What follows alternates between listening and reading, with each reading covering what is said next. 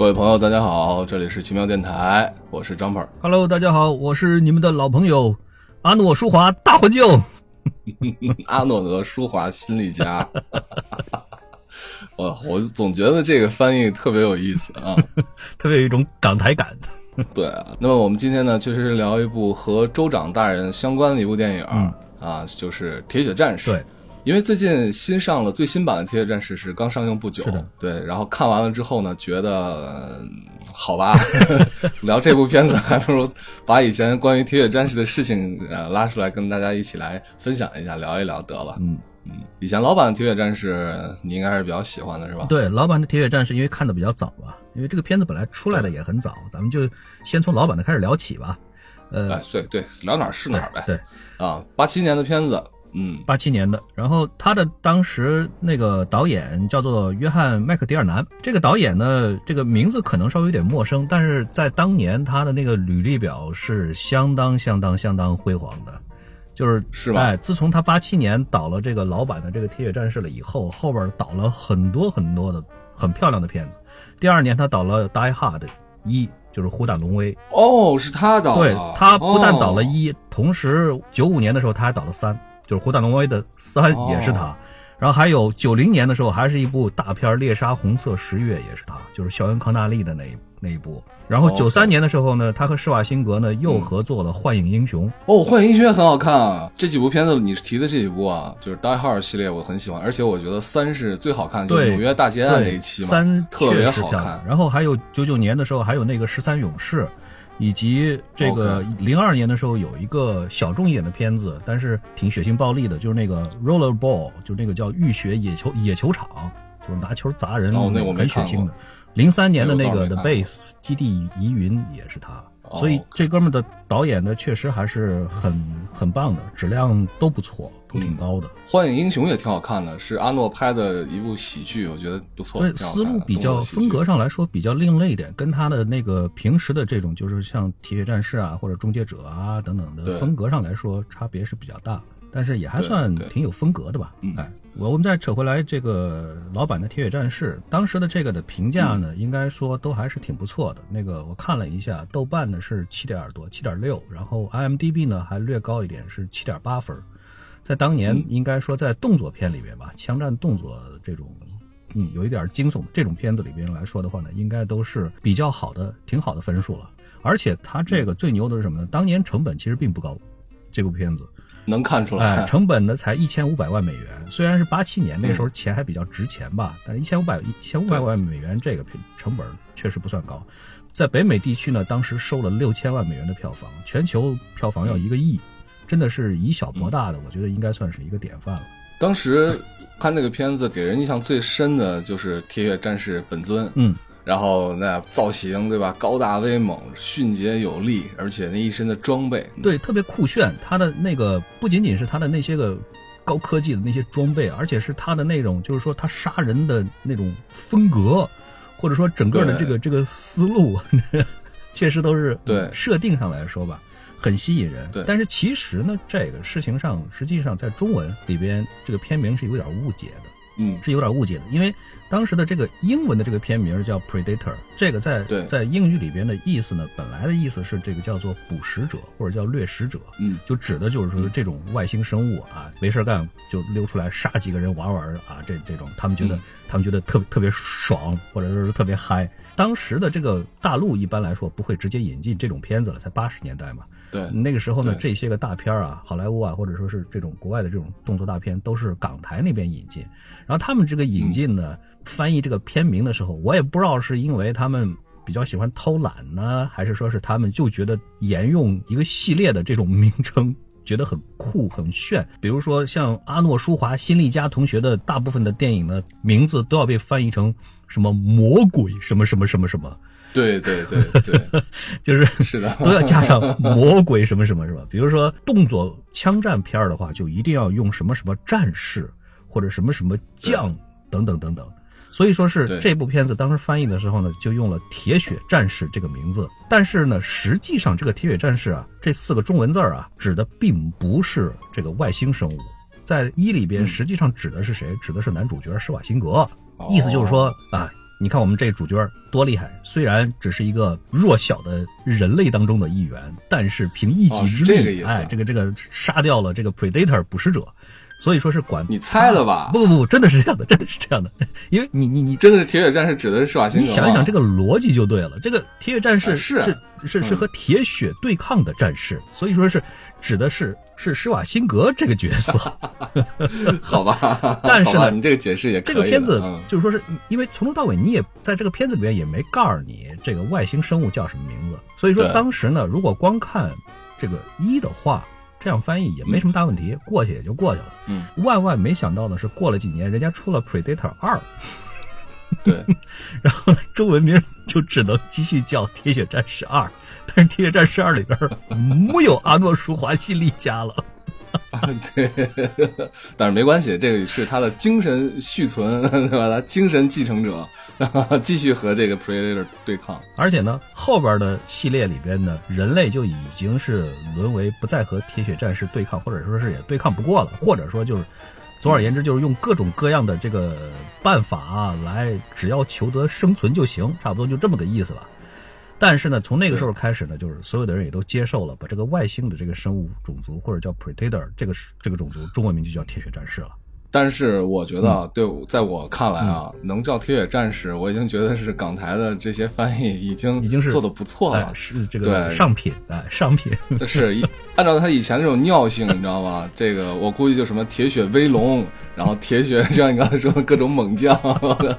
那更傻逼一些。这个这个，反正总而言之呢，就是说将错就错吧，也算是造就了这个翻译当中的，我觉得应该还是不错的，或者说是比较对比较达意的这样。的一个翻译的名称就是可以接受，而且作为名称来说，作为名称来说，当它已经成为一个固定的搭配的称谓之后，人们可能不会不再会去拆解，去觉得去分析中间到底是什么意思，对吧？你到底是叫捕食者也好，还是叫这个铁血战士也好，就好像异形一样。异形这个名称放在一起，大家都知道是那样的一个恐怖的生物，就 OK 了。对，就是这个词儿，就在那个时候被造出来了以后呢，后来的人一旦一听到这个词儿，基本上就可以联想得到当时赋予它的这样的一个含义，已经被当成特别就可以了。老版的这个《铁血战士一》呢，应该说几乎所有的亮点，或者说至少是承包了一上一半以上的亮点，都是集中在男主角施瓦辛格的身上。他呢，当时呢是这个八七年的时候，应该说是他还处在他的这个拍片的算是第一阶段到第二阶段过渡的时期吧。我的感觉是这样，因为他出道的时候实际上是八二年的时候的《野蛮人柯南》，对，就是那个呢是他作为重点或者说主角的第一部作品。在这之前，他仅仅只是跑个龙套，或者说是演一些不太重要的角色。嗯，之后还有一部《大力神》，我记得对吧？呃，对。然后他呢是八二年就开始演。八四年还有那个毁灭者柯南，然后八四年的时候就是他的第一部最最重要的片子《终结者一》，就八四年的时候，然后从那以后就开始演大量的这种动作片，包括八五年的那个那个那个魔鬼司令，就那个 Commando，嗯，那个应该是我看过的他的第一部片子，就是中学的时候，那部片子还挺好看的，挺好的，在当时真的是就是属于对中学生来说，这玩意儿就属于刺激太强的 这。这种片子，我们当时中学很有意思。我们当时中学的时候，那个学校虽然不怎么地，但是学校巨资建了一个这个这个英语的这个听音室，就是学英语啊，哦，听力这样的一个，被你们拿来看电影。结果呢，老师平时还还给我们不断的教新概念啊，什么什么乱七八糟。但是突然有一天，老师说，嗯，我们这一节课我们来看英文电影吧，然后就给我们放了一部英文原声的带中文字幕的电影。后来我们才知道，那部电影就是大名鼎鼎的克莱默夫妇。那部电影非常非常有名，哎，演的也很好。结果呢，第二节课，下一节课的时候，老师我们再来看一部电影，然后就给我们放了一部这个，从头到尾也没几句英文台词儿，没有几句词儿。我们也不知道老师为什么要给我们放这样的一部电影，但是那个时候才知道，哇，居然。居然可以电影可以打的可以如此如此的壮观激烈扣人心弦，所以说从那以后才认才知道了施瓦辛格这这个明星。接下来差不多就是两年以后就演了这一部《铁血战士》，再往后的话，包括像九零年以后吧，我的感觉就是《全面回忆》啊，《终结者二》啊，然后包括后边的《幻影英雄》《真实谎言》《蒸发命令》，那个时候呢，他基本上是造型上应该说是更加的成熟。在这之前，他的角色呢，大部分的时候还需要他多做一些细致一点的表情，或者说在台词上也要多下一些功夫。念对白的时候，这个导演对他的这个演技上来说呢，要求还是比较高的。虽然他的这个口音是比较重，但是那个时候嘛，就是八十年代初，对于大部分的电影上来说呢，对于演员的这个表演，还都是要特别特别的严谨，要有那种怎么说呢，就是那种端着的那种表演范儿，就是要说话就是要这个样子的说，就是那种舞台剧是 是很重的。但是到了他的中期加后期了以后呢，基本上在表演方面来说呢，就是可能大部分的导演。对他呢也就定了，就是你的这个风格就是，嗯，你只要做出来像机器人那样毫无表情的脸就可以了，拿着一把大枪乱扫。在九十年代九十年代初期的时候，施瓦辛格他最重要的两部影片应该是呃《终结者二》以及九四年的那部《真实的谎言》。对，这两部片子应该是他最重要的片子。然后在九十年代后半段的时候，我觉得特别有意思的是，他接了很多就是很怎么说呢？很颠覆他原来形象的片子，比如说，呃，我挺喜欢的有一部叫《幼儿园特警》，我觉得这部喜剧挺好看的。嗯，还有一部是《龙兄鼠弟》，对，《龙兄鼠弟》是八八年的。哦，那么早吗？嗯，我还以为是后面的。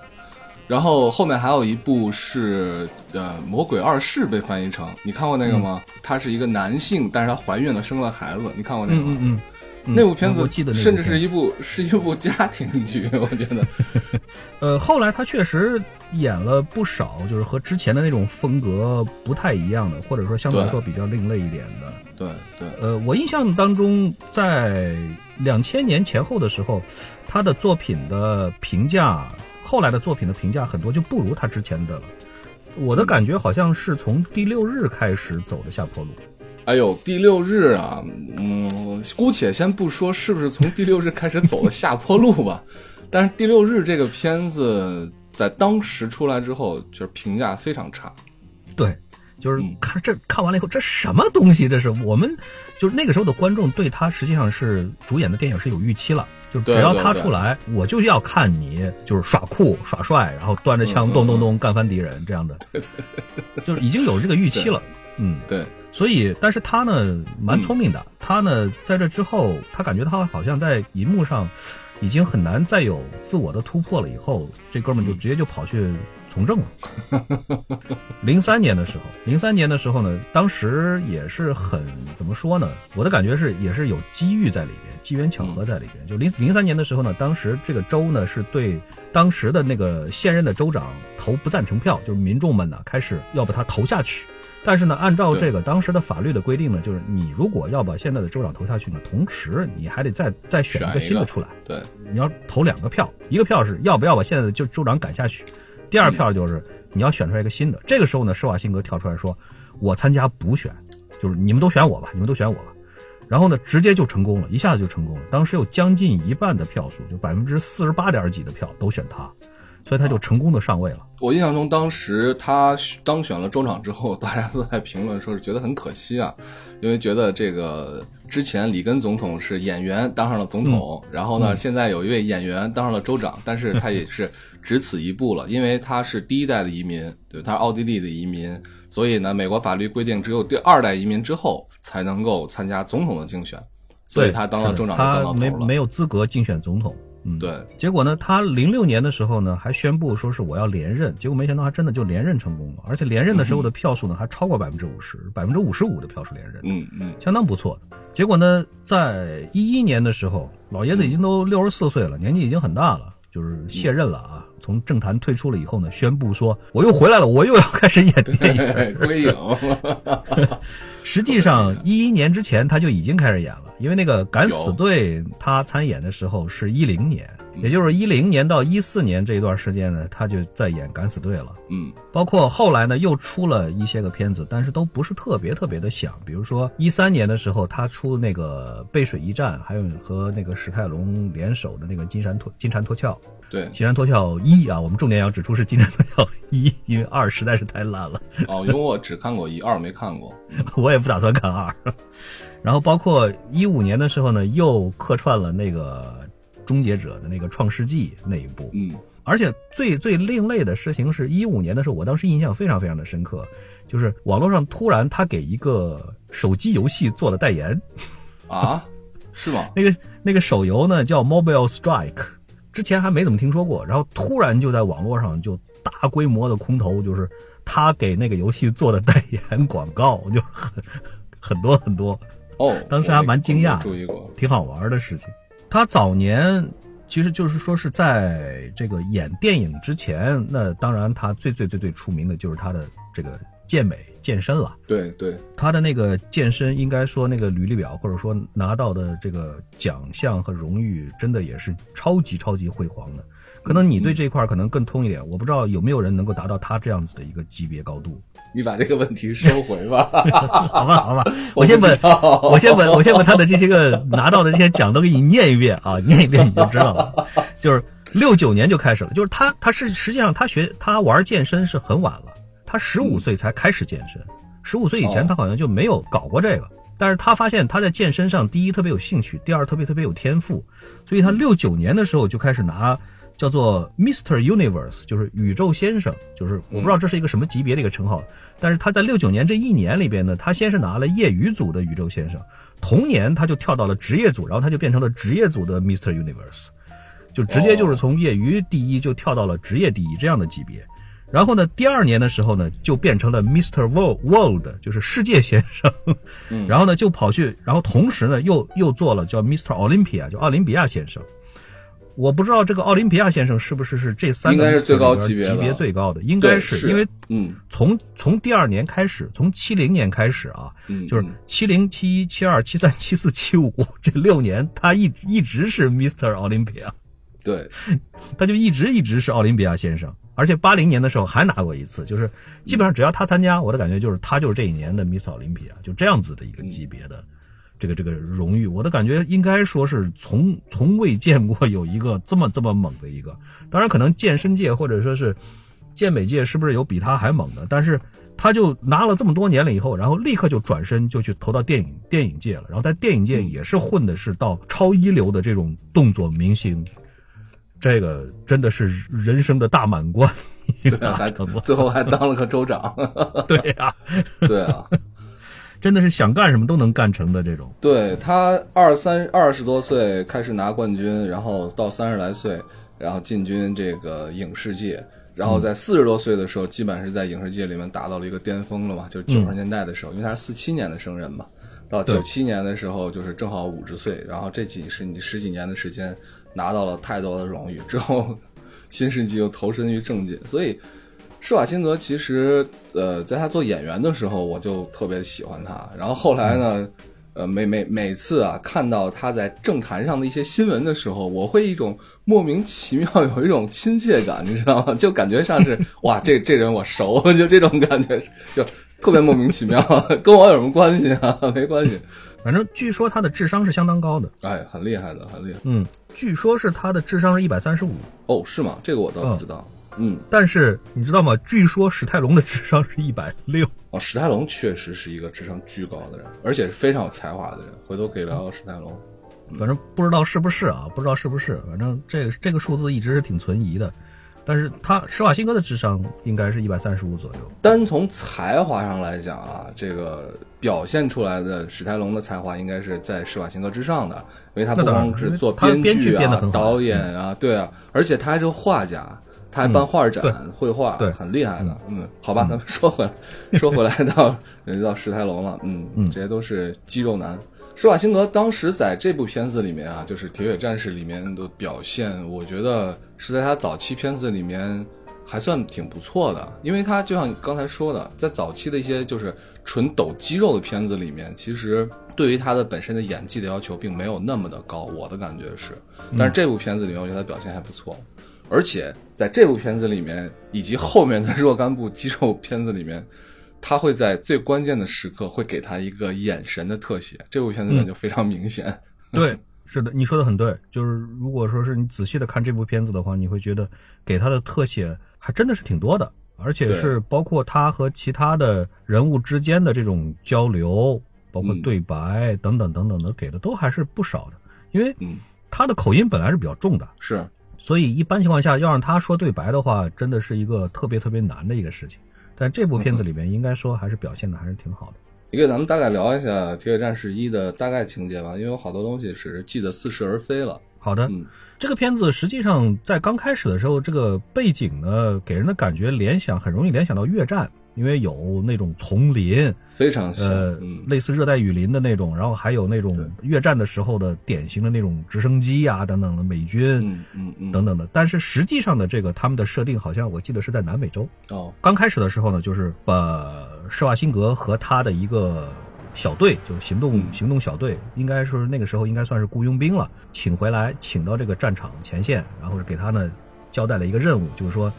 我们的一架直升机载着很重要的人啊，在飞过边境的时候呢，结果呢呃失事了。丢了，嗯然后呢，现在要请你呢把这个人呢要接回来，因为这个人对我们来说呢实在是太太太太重要了。嗯然后他呢就领命，领命了以后呢，然后就和他的这个小队呢一起呢就被直升机呢放到了前线，然后就跟踪嗯跟踪一路跟踪过去，结果就发现直升机上呢有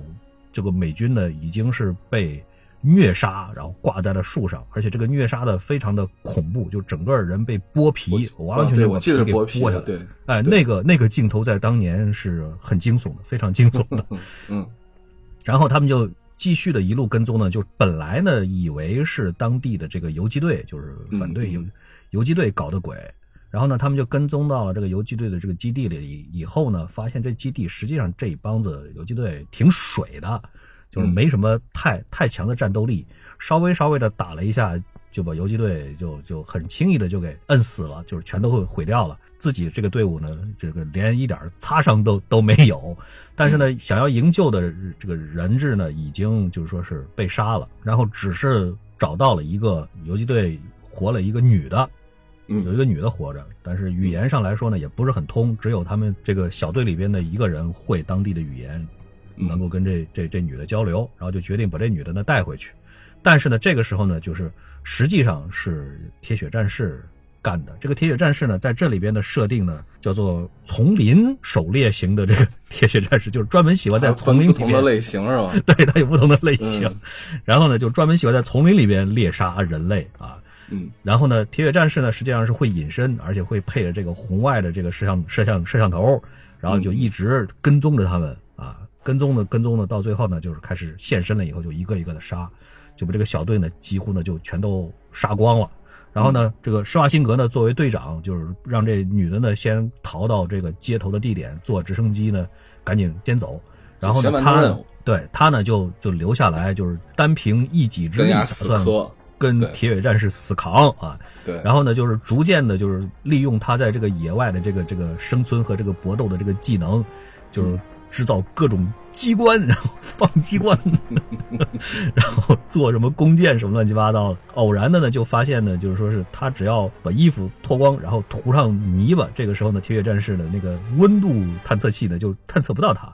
然后就是各种打，然后就是从头打到尾了以后，最后是硬生生的把铁血战士呢就给干掉了。最后设了个机关，相当于把他砸死了。我印象中，对对对对，我有个小问题啊，也是当时嗯看的小问题，比如说，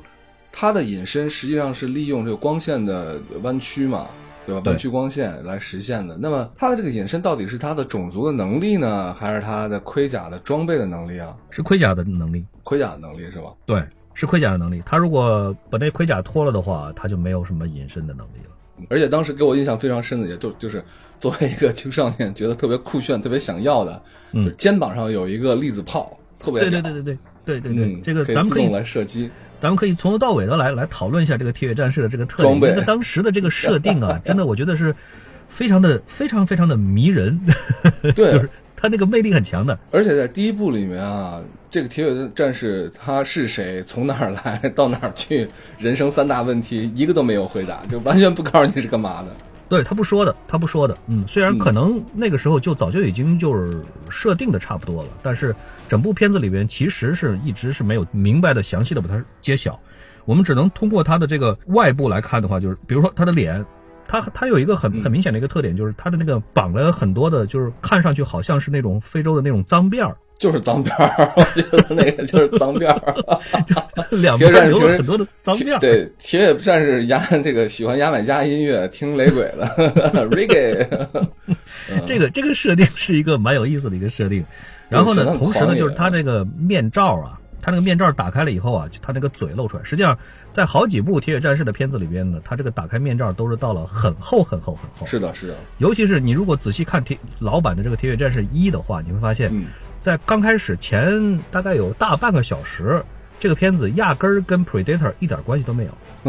对，全都是讲的，就是说是像一个类似于一个越战片儿一样的，就是是。一个小队去拯救人质啊，就一路一路走，一路一路走，整个是这样的一个套路，一直到后边一半儿就突然就风格就变了，所以有人评价这个片子是前后两段是完全不同的两种类型的片子。对。嗯，这个你说到这儿，我想起来了，就是当时最早看这部片子的时候，前半部挺无聊的，对对对，就是什么呀这是，就特无聊这个聊。整个就是一个枪战动作的一个一个一个枪战片儿片儿嘛。然后等到后边这一半的时候，风格完全变了，就是给我的感觉，我不我不知道你记不记得当年那个有一部这个鬼才导演，我记得应该是昆汀塔伦蒂诺的一部早期的片子叫《杀出个黎明》，我知道那片子，那个片子就是很典型的这种风格，就是前半段就是在和后逃犯嘛，好像好像是逃犯，在酒吧里边在那儿打嘴炮，然后互相在那儿吵架或者干什么的，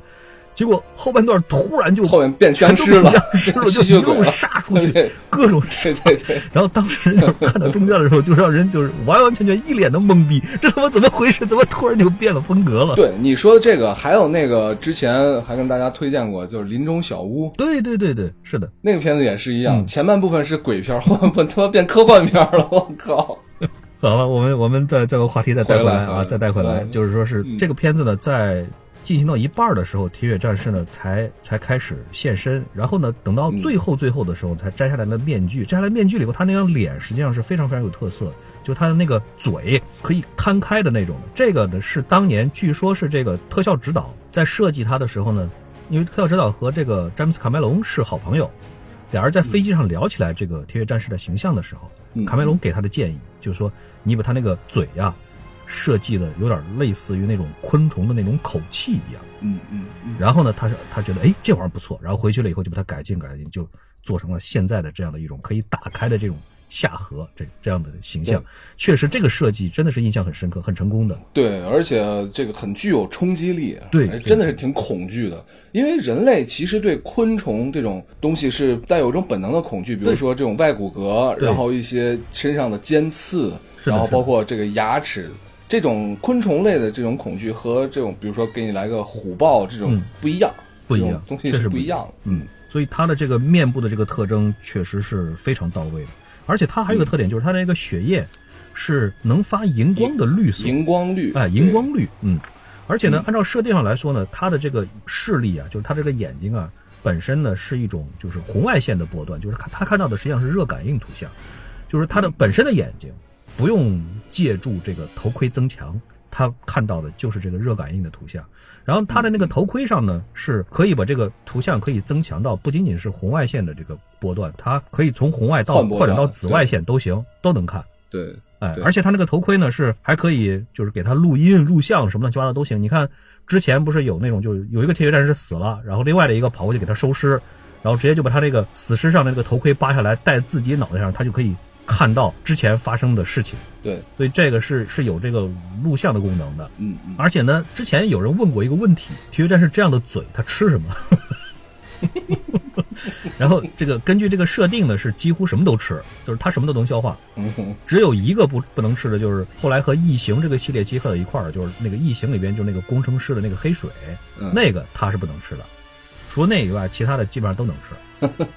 还有一个就是寿命很长，就是这种高科技种族一般来说都比较容易延年益寿，就是能活个几百大几千岁的，基本上都不是什么大问题。还有一个就是说很少说话，很可能是因为整天光打打杀杀了，而且他们这个打打杀杀几乎都是单枪匹马的作战，对就是，最多最多就是两三个那种小团队，就是你杀你的，我杀我的，咱们在哪儿汇合，所以几乎相互之间很少用语言来交流，所以推测说这这哥们儿可能语言功能几乎都退化的，可能都差不多。因为导演也不知道给他安排一种什么样的语言比较合适。但实际上他的那个文字是有的，而且他那个文字是是是经过了设计的，但是设计的我的感觉呢也是没办法，就是他那个文字是和阿拉伯数字和字母英文字母是可以一一对应的。对对，好像是文字看起来没那么高级啊。没有那么高级，而且呢，是按照设定上来说呢，就是他们如果说是有这个高科技的这个物品，如果万一一个不小心丢在别的星球或者丢在别的种族的手里边的话呢，他们是坚决坚决要取回来。的，对对，哎，一定一定要取回来，这个东西是不能遗失在其给其他的人用的。对。除了极其个别的情况，比如说在那个呃《异星大战铁血战士一》的最后，不是那个地球那个女的，最后不是帮忙杀了两个异形了以后，对，然后当时来来给那个死掉的铁血战士收尸的那个应该叫长老级的，送了一个那个矛，就是那个可伸缩那个对矛给那个女主角儿。就对这个是我们认可，你也算是我们认可的这个这个对战士了，所以我送一个一件武器给你。这这种情况下是可以的，但是绝大多数的情况下，武器是不能外流的。嗯，而且他们的绝大部分的这个武器啊，是防止这个异形的这个强酸的血液的。异形的那个强酸是腐蚀不了的。除了什么呢？除了最最低级别的这个菜鸟级的这个武器以外，嗯，菜鸟级的武器是可能被强酸腐蚀掉的。你说的这些啊，感觉就是都已经把所有的铁血战士的已知的资料都串起来了。第一集的铁血战士都没有没有这么多的这个信息，对，第一集因为它没有还没有和异形系列有关联上，但是它已经有了什么呢？已经有了，比如说那个高科技的那个面罩，那个是有。嗯另外一个就是它的那个很酷炫的那个，就是那个手腕的上面通信带的那个护护手，对。那个是是实际上相当于一个随身携带的一个小型计算机，对。它呢可以用来通信，然后呢还可以启动它的那个隐形的那个装置，实际上是启动是在手腕上启动的。对对然后呢，还有那个远程的那个遥控，比如说我扔一颗什么什么炸弹，然后跑得远远儿，然后可以遥控让它炸。然后呢，还有一个特别特别重要的一个功能，就是如果说是打不过了，要被干死了，这个时候怎么办呢？它就要自爆。怎么自爆呢？就是摁这个手腕上的按钮，然后就 就彻彻底底的，就是我我我活不下来，我也我也不能让你活，然后就 大家一起死。但是呢，好像在过去的这个电影里面，感觉上这货不怎么防水，就是也不知道为什么。然后一个铁血战士都会随身带一个急救包，就是一个小包。这个小包打开了，比如说他要是中弹了或者中枪了，小包里边这个可以有这个把子弹取出来的工具，然后可以有这个类似于抗生素一样的、啊嗯消毒的，还有愈合的等等这种的。然后你还可以看到它在这个解剖异形啊的时候，它会有一个高科技的一个解剖刀。接下来就是说是它会有很多的很多的一系列的这个武器啊，包括这个近战的冷兵器为主，对像这个刀枪剑戟斧钺钩叉，乱 七八糟，拐子好多好多都有。对，我印象比较深的，印象比较深的几个，一个是它的长矛，还有一个呢、是他在手腕上的一个短刀吧，或者叫短刃。啊，其实没那么短，挺长的啊，这么一个一个手腕上的一个刀刃，伸出来是一个反曲的刀刃。然后还有呢，是一个像回旋镖的一个飞镖武器啊，一个挺大的一个飞镖武器，嗯，这些都比较屌。嗯，手腕的那个刀刃呢，那个是确实是很爽的，就是视觉效果看上去是特别特别酷炫的。对但是那个因为也是太过于的近战了，所以用那个的时候，基本上就已经已经是和敌人已经是面对面了。这个时候呢，就是嗯，已经是很危急、很危险的时候了。而且手腕上这个刀刃是可以喷出去的，可以飞射出去的。它的升级版是是是可以飞的，就是就 是升级版可以飞出去的。对哎，然后一个就是叫回旋镖一样，就是有点像那个我们小的时候玩的那种归去来气，我不知道那个正式的名称叫什么，好像澳大利亚对澳大利亚过去飞镖用的用的多一些。哎，就是扔出去以后它可以飞回来，那玩意儿据说是智能的，就是不管怎么样它都能飞回来，就像雷神的锤子一样。嗯，感觉。然后它的那个毛啊，是那个加强型的那个毛，是伸伸出去缩回来的那种。除了这以外，它还有各种各样的武器，因为不同的铁血战士他们的分工也不一样。比如说，有的可能配，就是说是要想抓捕动物的话，它会配一个网子，啊，哎，可以飞出去，然后把把猎物可以用网兜给它兜起来，而且那个网子可以带那种，就是说是把自己可以越越绞越紧的那个功能，就是可以绞杀死猎物。哦，当年有一个异形，就是差点被那玩意儿绞死，对然后就是那网子越勒越紧，最后就勒得满头都是那个渔网那个纹儿。对，结果被腐蚀断了。对，除了这以外呢，就是说武器类以外呢，就是它身上会有那个装甲，那个装甲呢本身第一它有隐形的功能，第二它可以防止很多很多的武器的这个攻击，然后一个是它的那个就是远程的攻击的武器，就是它的你刚才说的那个它的肩膀上安的那个等离子炮。嗯。那个炮比较酷炫的一点就是什么呢？就是说它的那个面罩上是有一个三红点的一个瞄准装置，是的，这个是就是配合那个等离子炮来用的，也就是说可以非常方便的实现指哪儿打哪儿的功能。对，看哪儿打哪儿。只要往哪儿一看，那个炮就跟过去了。对，但是但是呢，这个远距离的这个武器呢，大多数的铁血战士呢是真在真正狩猎的时候是不屑于使用的，就是我懒得跟你打，我才会用这个咣咣咣一下把你轰死，然后我就走开了。然后我要是想跟你打的话，就是我把你看作是一个正式的一个对手的话，我就会用冷兵器跟你近战。嗯是这么样的一个设定。除了这以外呢，它还有很多的飞船啊。这个飞船的这个设定当然就比较自由一点了，想象力也会比较大一点。比如说它有那种呃侦察舰，然后还有那种很大的那种母舰，就是对，相当于总部那样。然后它每一次呢到了这个地球的边上，它会从这个母舰上会释放出来一个叫做投放舱这样的一个，就是一个小的一个，就是把它自己扔到地面上来。嗯。然后这个投放舱呢，我也不知道是什么样的一个原理，就是咣的一下炸到地面上，然后这里边的铁血战士是毫发无损，直接出来跳出来，直接就可以投入战斗，不太符合牛顿力学定律的这种，但这个也就没什么关系了。嗯。另外一个呢，就是再多说一点，就是大的这个飞船上啊，它实际上是会有这个异形的这个母后的这个培养室，就直接上面会扔一个异形的母后，就让它在这上面就就就可以把它带走。对，在后来的设定里边呢，这个飞船上还可以有什么乱七八糟的，就是穿越宇宙的这种这种装置。那么这样子一来的话呢，它就可以跑到别的宇宙里边去。比如说最最典型的就是说，漫画里边就曾经不止一次的出现，他跑到 DC 宇宙里边去了。所以后来就有什么蝙蝠侠大战铁血战士，什么超人和蝙蝠侠一起大战异形和铁血战士。你还记不记得有一个人物很有名的，就是那个特警判官嗯史泰龙演的那个 Dread，，Dread，他也跟铁血战士打过的。但是 Judge Dredd 的漫画好像没有那么出名了，感觉。对对，他就相对来说就就就比较那什么，但是铁血战士真的是跟很多的人都打过，因为 Dread 是有他自己的宇宙的，宇宙太多了，敌人都不够蛮有意思的事情。对。嗯，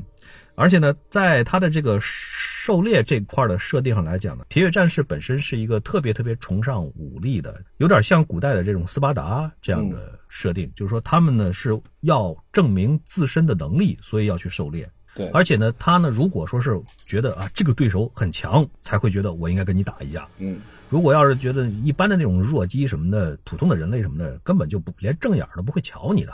嗯所以说是在，比如说举一个例子，像在《异形大战铁血战士一》里边，他不是有那个公司的那个总裁那个老头儿，他不是已经都是心脏病什么乱七八糟的，都活不太长了。对，那个时候呢，铁血战士抓到他了以后呢，本身面罩上是有这个嗯，哎，有这个透视眼嘛，扫描了一下，一看，哎，这哥们本来就活不太长了，直接就扔，把他扔一边了，就是连杀都不都都不想杀他。对，当然，老头子后来是反抗了一把，为了给另外俩人争取时间，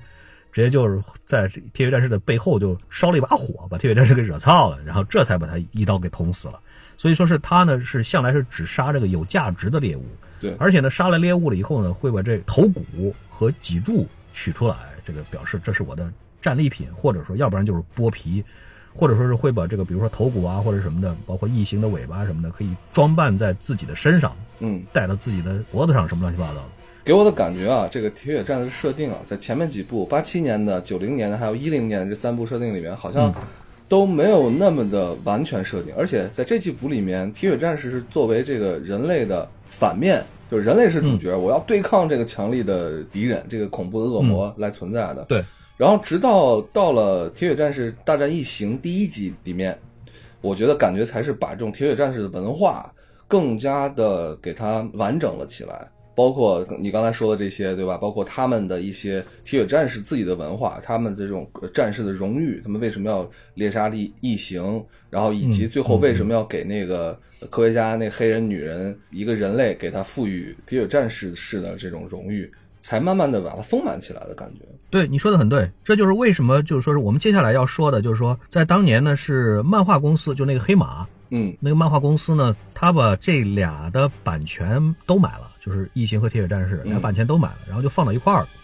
在这之前，确确实实就像你刚才说的，就是异形和铁血战士啊，真的没什么关系，对啊确实没有什么关系。对，要说有关系的话，也就是在九零年的时候的第二集，就是洛杉矶那一集里边啊，嗯嗯，那那一集里边那个铁血战士就叫城市狩猎，就专门跑大城市里这集是在城市，对。然后在那里边呢，出现过一个异形的头骨，哦，没有印象了。哎，他他确实在那里边是是一扫而过，就出现过一次就就完事儿了。哦，这个是当时可能就是说是，哎，放这儿挺好玩的，应该能够吸引更多的人来看，然后我们就放这儿了。但是当时确实没有想过把这俩合到一块儿。OK，一直到后来，就是黑马公司啊，把这俩的版权都买了以后，觉得我们应该出新的漫画，怎么样子才能够这个这个推陈出新、标新立异呢？然后就想了半天，哎，咱们把这俩揉一块儿，让异形跟铁血战士这俩单兵作战能力最强的外星生物来打一架，这玩意儿肯定好看。就好像那个什么什么 Freddy 大战 Jason 那样的对对对对 对那种打法，这肯定有人喜欢看。至少你甭管你是异形的粉丝还是铁血战士的粉丝，你不都会来买单吗？对不对是？的，是的，这个时候才开始计划怎么样子把这俩揉到一块儿，然后才开始给他们加背景，就是加设定。但是呢，这个主意在当时其实反对的人应该说还是蛮多的。我记得好像卡梅隆当时就挺反对的，他当时打算重启异形这个系列的，但是他听了以后说说你要是这么干的话，那我就退出了，我就我我就不做异形了，因为我觉得你这样做你会把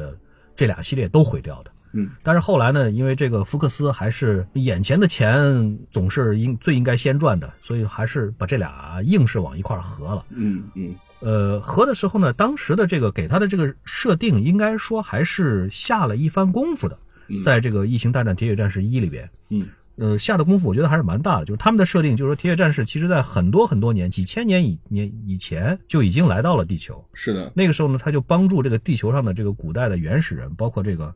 还不止一处，包括这个古埃及人，包括这个高棉帝国，包括这个阿斯特克，建立都去了。对，对，都去了以后，就是说我帮你们地球人嗯来建金字塔，来建其他的这些古迹。当然，这个时候他们要求就是地球人要把他们要当成神明那样的来来来崇拜。对，但是实际上是怎么回事？实际上，这个金字塔之类的是作为了铁血战士的这个成年礼的狩猎场。对，把这个活人献祭出来，献祭出来以后，实际上是给干什么用了？给这个异异形的幼虫，也就是那个抱脸虫，对，做了附体的这个宿主，也就是孵化这个幼虫的这个容器。然后呢，等到这个异形诞生出来了以后呢，再让铁血战士去挑战、去猎杀。嗯是什么级别的？就是铁血战士里边分很多级，嗯它的这个最最最最低等的这个级呢，叫 unblooded，就是什么都没杀过，嗯什么都没有，就是说是压根儿就就没杀过的，或者说是完全没有什么能力的。等到他去尝试去猎杀一些小东西了以后呢，叫 young blood，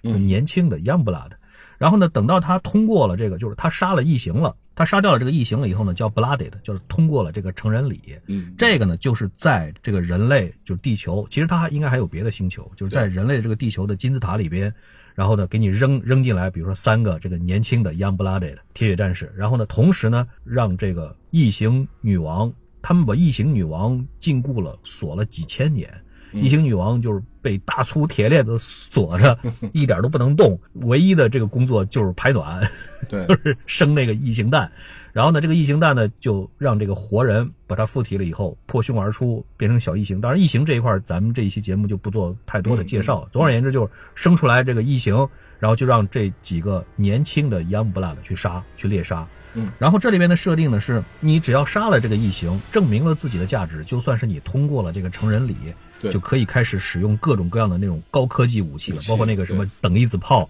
然后给你的这个也是好的武器，就是不怕那个异形的那个强酸了。如果说是杀了一个异形了，就铁血战士就会在自己的身上拿那个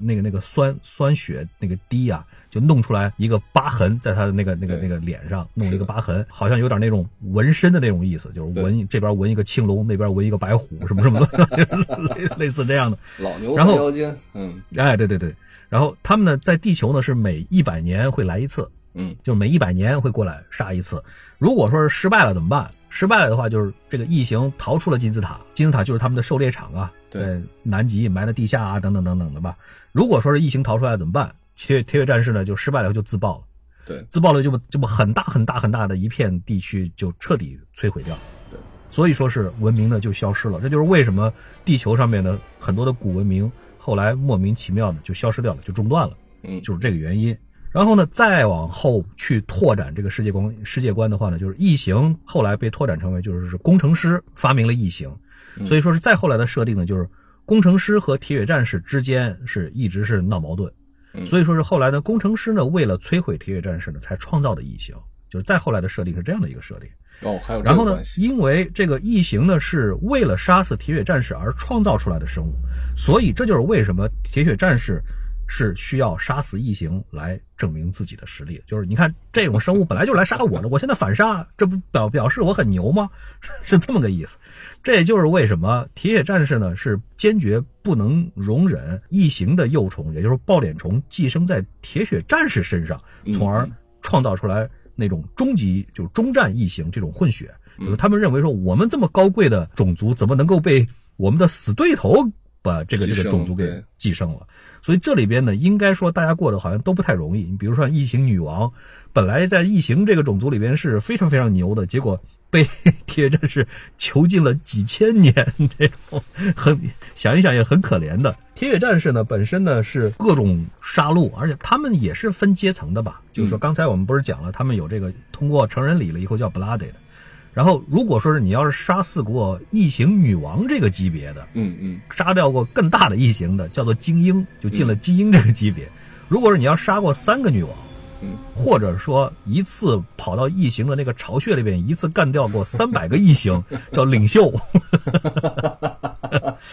然后，如果说是你要是能活一千岁以上的话，基本上就不再处在打打杀杀第一线的那种小混混了。嗯就叫智者，就是出谋划策，你的智商就就已经是很有用了。铁血战士里面呢，也有一些不愿意遵从他们的很多规定的，嗯。比如说很多的时候，铁血战士如果说跑到地球上来猎杀的话，假如说有一个地球人逃过了铁血战士的猎杀，嗯，也就是说铁血战士没打赢，嗯地球人胜了，这个时候呢，铁血战士就会对这个人很尊敬、很尊重，就是好，你打得好，你打过我了，那我以后就不再找你的麻烦了，我以后就不再过来杀你了。但是，但是接下来呢，他们就会觉得，哎呦，地球这个种族还很牛的，以后我要严密的观察。哦但是呢，他们当中的有一些个铁血战士当中有一些个叫做坏血 （bad blood），是不遵从这些设定的。就相当于没丢掉了自己的光荣，嗯哎，已经没有荣誉准则了，就是他们可能会杀自己同胞，或者说因为犯了错，然后比如说杀同胞啊什么的被流放了，这些个叫坏血。还有一层阶层就叫执法者，就是专门对抗坏血的。然后再往高里呢，还有什么长老者、呃长老，还有什么裁决者。我听说还有专门的一个 一个团队叫寡妇，就是啊啊，就是这个老呃老公战死了，然后他们是继承老公的遗愿，但是据说寡妇的战斗力更强。总而言之，是这个，就是说是设定，可以说是后来就是被越编越宏大，越编越细致。嗯嗯。但是单单在影片里面所表现出来，就是你要是不看其他的，包括漫画乱七八糟，单单从这几部电影里面，其实看不出来这么多的东西的。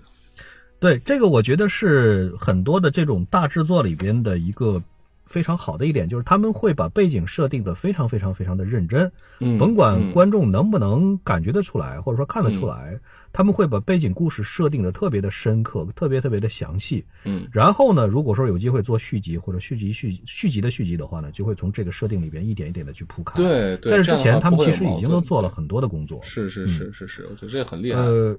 尤其是比如说是一个是故事的背景，还有一个是他们的特效的设计。嗯有一个例子，我记得是在做《指环王》的时候吧，《指环王》的时候，当时做《指环王》的，我记得是第一部的时候，就是当时的这个特效制作团队曾经说过一个故事，就是他们在做这个服装道具的时候，可以细致到什么程度？比如说，这是一个国王戴的一个帽子，这个嗯皇冠，他们会在这个皇冠的里边儿嗯会刻上字，嗯，比如说刻上一句什么什么话，表示这是国王戴的。嗯嗯一句什么什么话，这帽子戴到这演员头上是从来不摘的，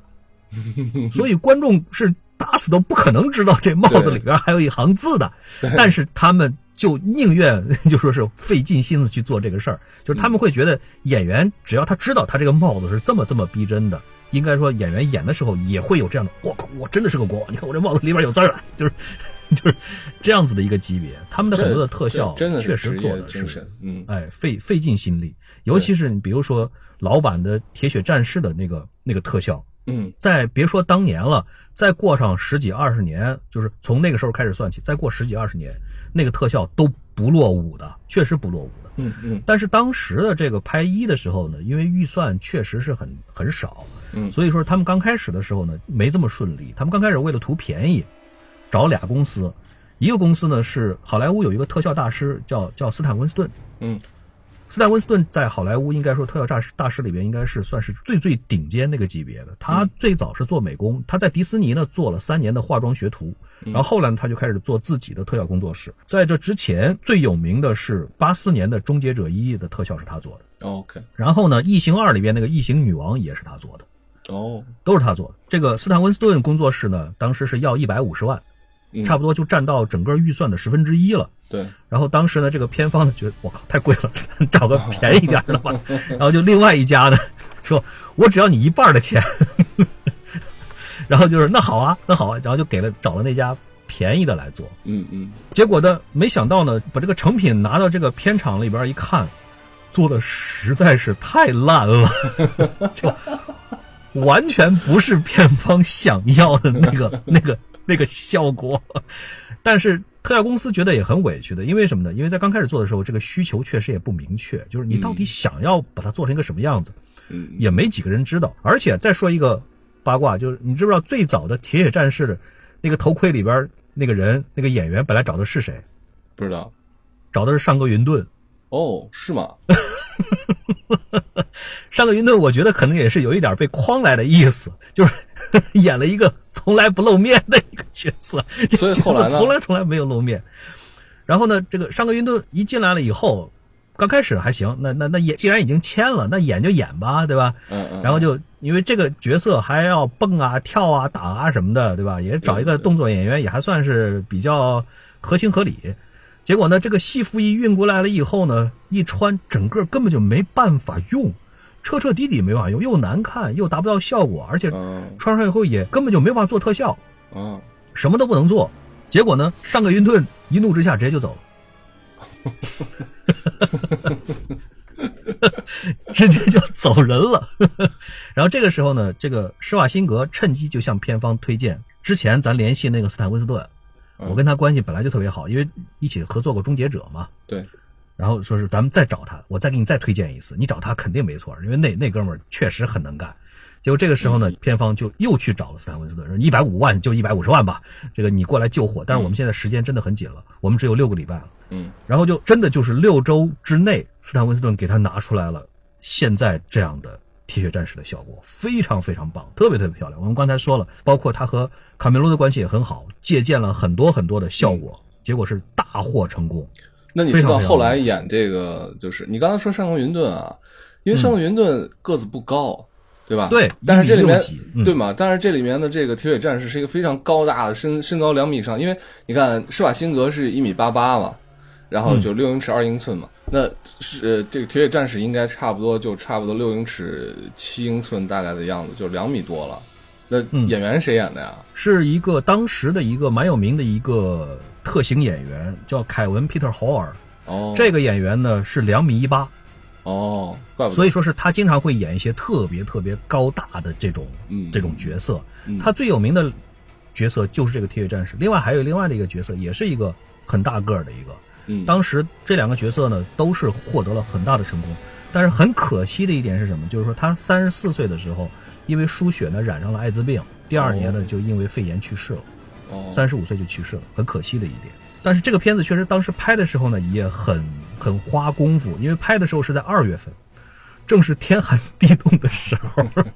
还得然后施瓦辛格同学呢还要扒光了，然后还要浑身还要抹上泥，而且呢，那个泥啊，它不是一般的，它不是普通的泥土，它是一种专门为了特效用的一种可塑性的粘土。哦那种土呢，本身呢还要还会再进一步的降低体表的温度，就是冷呗。所以把施瓦辛格当时冻得半死。然后呢，就当时就试了很多种的办法，包括像给他拿电炉子把它烤一烤，但是这泥土呢又不能烤，一烤就干裂了。啊，施瓦辛格说：“那不行，我就先先先喝点烈酒，喝点酒让身子暖和起来。”结果呢，施瓦辛格可能酒量不太行，一喝就醉。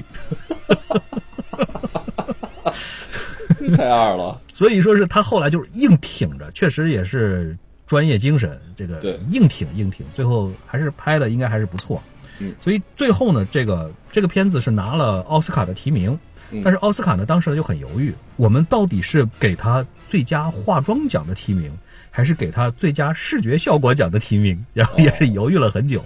最后还是给了最佳视觉效果奖的提名。其实这个这部片子之后的那两部续集啊，存在感就特别低了，也有可能对，也有可能是演员的问题，也有可能是整个电影的构架的问题，都有。那个九零年的时候呢，拍第二部就是《洛杉矶狩猎》的时候呢，当时呢制片方呢也我也不知道为什么，就是要求就是成本不能超过《铁血战士一》。但是那个时候呢，这个一的导演后来不是又拍了好几部大制作了，以后嗯。片这个身价已经相当高了，对对，而且那个时候施瓦辛格的身身价也基本上会是好莱坞一线的身价了，对，肯定是请不起一的那个导演了。对，然后呢，再来找施瓦辛格的时候，施瓦辛格也也就不演，说第一你没有一个好的导演，第二你没有一个好的故事，所以所以我你也别请别找我了。嗯，所以说是是既没有好导演，也没有这个一线的明星。当时的这个成本其实后来还是挺高的，三千五百万，但是嗯全球的票房才五千七百万，嗯所以说是票房挺惨的。而且这个评价上来说呢，豆瓣是六点四，IMDB 呢是六点三，不算太高。比我想的还而最能好一点，最悲惨的呢是这个二零一零年的那个新版的那个《铁血战士》，嗯嗯那个呢是真的是白瞎了男主角。嗯，那个男主角其实很有名的，埃德里安·布罗迪是凭借着《钢琴家》拿到的奥斯卡。嗯嗯，再另外再多说一个，这哥们儿刚刚参演了《大轰炸》。好，请大家期待，然后这哥们儿之前走的的基本上是文艺片的系列，嗯，就是大部分拍的都是比较文艺的片子。结果呢，那个时候呢，他想转型，想跑试一下动作片，然后接拍了《新铁血战士》，但是这哥们儿又没什么肌肉，就是根本没有一个动作片演员应该有的那个外形，嗯，嗯。所以说整个这个片子是既不文艺又不动作，所以说真的是挺差劲的。你说到这个《新铁血战士》，就是也一零年这部片子啊，我我在嗯。记忆中就老把它和这个《铁血战士大战异形二》啊搞混。嗯对我你这么说，我想起来了，因为你说的这个布罗迪嘛，然后他。这部片子好像是他们到了一个陌生丛林，然后打打打、杀杀杀、逃逃逃。后来发现不同这个阵营的铁血战士，然后到最后的时候，对，发现这是他妈是外星，是这部片子吧？对对对对，哦那个那个里边第一次出现的就是那个铁血狗，对对对训训的那个铁血狗。狗，对嗯，异形大战铁血战士一》呢，其实我本人是比较喜欢的，因为刚才我们讲了很多它的设定，就是它拓展开了整个的这个铁血战士的这个世界观，以及把异形和铁血战士的这个关系什么的都引进来了。对，而且特别特别另类的是，《异形大战铁血战士一》的片头标题啊设计的非常漂亮，非常棒，就 AVP，它用的是缩写，对，而且那个缩写是类似于铁血战士文字的那种缩写。嗯嗯嗯，而且它是可可能是唯一的一部，就是在打宣发的时候、打广告的时候，都是用的 AVP 这个缩写去打的，哦，这个很少见，很少见，很少见。虽然说这个评价不是很高，但是应该说我的感觉，我反正是挺喜欢这一部的吧。嗯，我觉得《铁血战士大战异形一》里面这一部给我感觉也是特别好，因为就是它是一个嗯多种类型的一个结结合，而且结合的很好。首先开头的时候是一个开科幻范儿，一个探索科幻范儿，发现了一个什么什么新的东西，然后接下来呢，里面还有探险的这种对桥段啊，这种因素在里面。然后有这种啊动作的场面，而且这部片子啊显得就是有很多文化上面的因素加在了里面，嗯，这些要素加进去之后呢，就让这种铁血战士原本是一个打打杀杀的类型，变成了一个嗯厚重了许多，而且呢，让人有很多的回味吧。这部片子，对，反正我是感觉挺喜欢 AVP 一的，但是 AVP 二实在是评价太差了，AVP 二的 IMDB 连五分都不到。哦，四点七分，就是这么惨的一个分数，实在是太惨了一点。实际上，现在回过头来看一看的话呢，铁血战士这个外形的设计啊，嗯我的感觉就是在八十年代那个时候，这个的设计带有着比较强的种族歧视的味道的。嗯现在如果他再敢出这样子的一个创新的设计，因为那个时候已经设计好了，你现在肯定只能继续沿用了，对吧？对。但如果说现在你要敢出一个这样子的一个类型的设计的话，我觉得会比会被那些反种族歧视的人批斗死。你想一想看，就是包括像我们刚才讲的这个黑人的这个脏辫儿，除了这以外，你想一想看，他还有什么？还有很多的，比如说像他的那个把骨头挂在自己身上做饰品，嗯，还有那个剥头皮，这些个是印第安人的特点，包括像那个很多的那个动作，很像日本武士的那个砍杀的那种动作，以及嗯。兵器，还有那种不杀手无寸铁的，不杀女人小孩，也都是武士道精神里边的典型，嗯。以及像猎人的那种传统，还有那种回旋镖，又很像，而类似于澳大利亚土著的那那种。我觉得基本上它是糅合了太多太多的白人文化的对立面，嗯是有这样的感觉的。所以说，很多的这个评论者呢，也是认为说是你这个种族歧视的这种意味啊，有点太重。对但这个呢，我觉得怎么说呢？单从电影的角度来去看呢，你总要设定一些个特点，对吧？这个这些个特特性加进去了以后呢，反而会使得铁血战士这个角色呢，不是那么的丑恶或者邪恶，而是说是他有一种很独特的一种一种角色魅力在里面。从这个角度上来说，我觉得他的设定是成功的。而且如果要设定就是铁血战士他的让人觉得有些恐怖的行为，那么这种行为你需要有一个最基本的基础，就是能让大家能所有所理解，对吧？如果你真的设定出一个纯粹是外星的，你完全没有办法用人类的语言或者影像来描述的，那就没有意义。是的必须要设定成这种，它就是大家一看就知道是什么啊，剥头皮觉得很恐怖，嗯对吧？然后挂骷髅骨觉得很恐怖，大家很好能理解的。最后再聊一点现在正在上映的新版《铁血战士》吧。咱们是以这个为契机，想要录一期，结果也基本上就没有提。新版的这部片子，我看完之后，我现在、嗯我极力的回想啊，都没有留下特别深的印象。我看的过程当中吧，因为其实我是一个，因为我不像老蔡啊，我 我会看片子的时候，这个预期放的低一些啊，这我也没有那么多臭毛病。但是呢，就这这个看的过程当中呢，我会觉得为什么呀？凭什么呀？就是这种感觉。比如说这个第一个铁血战士来，人凭什么要过来过来要要给你们送这些东西啊？为什么要告诉你这些信息啊？然后之后呢，另外一个铁血战士过来杀他的时候，为什么他要这样做啊？他要追回这个东西，然后呢，就是你想不明白好多东西。对，有很多逻辑上的硬伤，嗯，逻辑上带来的剧情的硬伤。对，包括里面的这个就是男的，就人类的反派吧，姑且这么说，他们好像是一个嗯特定的一个组织，对吧？一个机构这个机构呢，就是来研究以及对抗铁血战士。但是，他们为什么要把这些知情的人都干掉啊？没有必要嘛！明显这些知情的人里面，就是这个男主角，他是一个狙击手，狙击手，对吧？人就比你们手下的人更牛逼，你还要把人家干掉，没必要嘛！在我看来，我觉得你把他吸纳进去，或者说是你警告他不能说出去就完了呗，还非要把人干掉，结果被人家全都干掉，神经病！我觉得神经病。这个片子，我觉得编剧编出来这么烂的一个剧本，我觉得在失败的这个因素上，至少要占到五成以上的这个这个责任。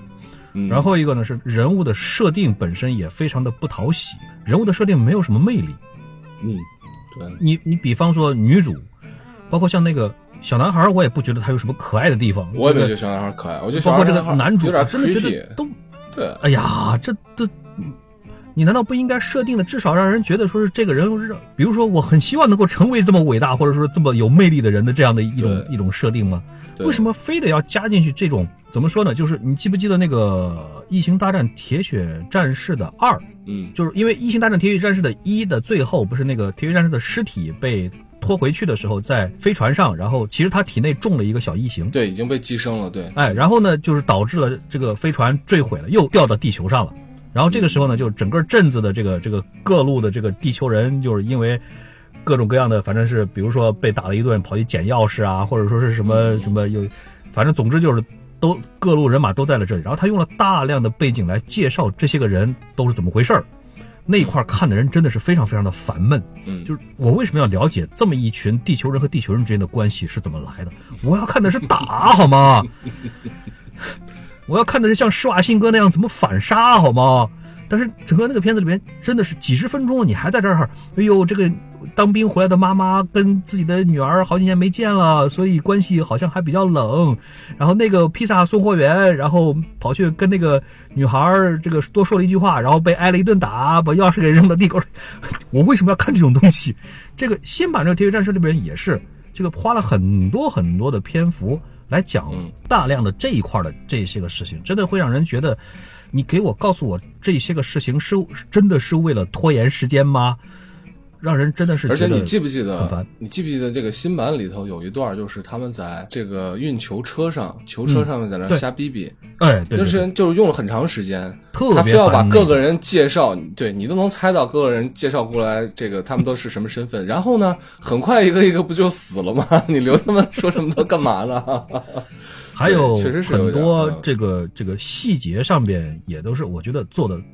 比如说不认真，我的感觉就是不认真。嗯嗯比方说女主角去被被被带到那个那个防护的那么那么严密的，虽然没有什么保安，但是清洁工作、消毒工作要反复反复的做的那样的一个一个一个研究室里边去。结果进去了以后呢，铁血战士的那个那个尸体就那么放在实验台上，然后就拿手去抓去摸。你消了半天毒，消什么毒？这个铁血战士他苏醒的，就第一个铁血战士苏醒的时候，然后嗯 他们还说快摁住他，然后快那个笑死了。那个快摁住他，简直我觉得可以承包全场一半的笑点。我当时我都愣了，我想他醒，马上醒，你们赶紧这个保安把武器都拿来，然后结果快摁住他。哎呀，太疲惫了。这个按说的话呢，在它上映之前，这个片子的质量究竟会怎么样？不同的说法还是很多的，因为也有人看好它。嗯为什么会看好它？因为这个片子的导演其实来头很大。新版的《铁血战士》的导演沙恩·布莱克，也就是《钢铁侠三》的导演。所以说，这个导演在这之前是有很漂亮的作品的。嗯再说一个好玩的，就是沙恩·布莱克呢，当年参演过《铁血战士一》，就是老版的《铁血战士》。哦，是吗？他是谁呢？他是那个片子里边第一个被杀的，第一个领盒饭的。所以所以这次来报复来了。所以说，他对《铁血战士》这个系列呢，我相信是有着很深厚的感情的。是的，也就是说，他不是说是像比如说迈克尔贝那样的，就是你给我钱，好，我现在给你做，就是纯粹把把它当做是一个生意这样的，一手交钱一手交货的，对这个系列的题材没有任何感情的那样的导演。我相信沙恩·布莱克呢，是对《铁血战士》是有着很深厚的感情，所以他应该是掺杂了很多的他的这个热情在里边去做的。另外一个像男主角也不是说是毫无粉丝的新人，他在这之前在《金刚狼三》里边演反派，演的应该说是给大部分人也留下了比较深刻的印象。嗯嗯但是所以说是在这个之前，还是有一部分人比较看好新版《铁血战士》的。但是确实就像刚才我们讨论的，就是故事太稀碎了，人物的这个魅力啊也没有建立起来，所以确实，反正我的感觉这个片子是挺失败的，失败到我们不愿意多花什么口舌去讲这个故事。对，我觉得聊聊施瓦辛格还挺开心的。对对对，这是我们今天的主要目的。嗯，对对对，其实很多像这样翻拍经典或者说是给经典续作的片子的，怎么说呢？风险其实挺大的，除非是像现在的漫威这种啊，特别牛逼的，就是家人把剧本你都不知道写到几集以后了，能连起来、纵贯起来，就是那种。重启经典的这样的行为，它的风险在于，你要是拍好了，人家说哦，你这是经典，你本来就应该拍好。你要是拍不好之后，或者说你稍微有所瑕疵，你这个瑕疵就会被成比例的放大。对，所以我觉得，也许就如果不挂一个铁血战士的牌子的话，这部片子其实可能感觉还没有那么糟。但也可能就是因为我们对铁血战士确实是有期待的，对吧？所以这部片子，我觉得大家有空了，嗯，看也行。我觉得有空了也不会看他的，好吧？现在这个档期，包括即将要来的这个档期，大片儿、好看的片儿太多太多了。这那个、那为什么你看完之后还要我去看了一遍？我觉得不能光我一个人受这个苦啊，可以。一定要拉一个下水。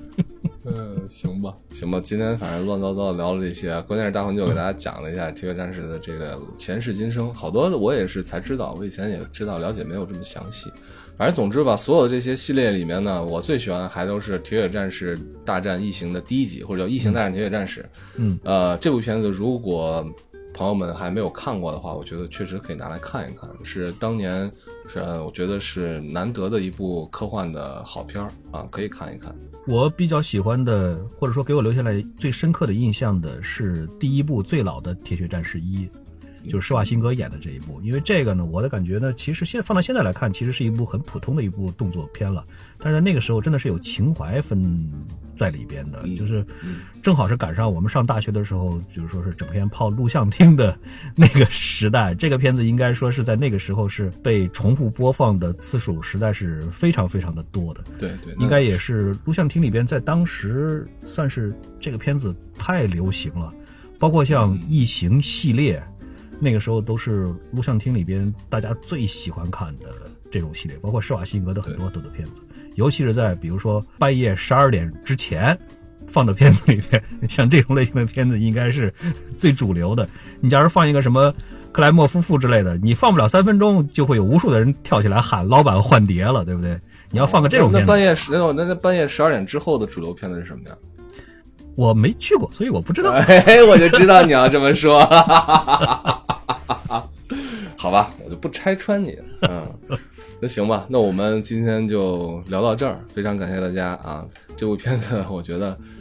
啊，好吧，刚才说的也该说了啊，爱看不看嘛。有赠票的话，嗯 那就去瞅一瞅吧啊赠。票的时候可可以看，可以看，好吧？如果你对这个《铁血战士》这个系列，或者说《铁血战士》这个形象设定特别有感情的话，特别喜欢的话，就看看吧，也没有那么那么那么，毕竟我看的时候没睡着嘛。嗯，对，如果你要看一下豆瓣影评的话，其实还是有一些个人会比较喜欢他的，就说是至少会在里边去找有哪一些个地方他是致敬了老版的铁血战士。哦哎，so good，啊，不管怎么说，我们刚才说的这些都是一家之言，对。是自己的主观的一些想法啊，就找个机会跟大家沟通一下。那么非常感谢大家收听这期节目，那么我们下一期再见，好，再见。好。的，谢谢大家，拜拜。You were look in the eye. You're just like an angel. Your skin makes me cry. You float like a feather in a beautiful world. I wish I was special. You're so very special. But I'm a creep.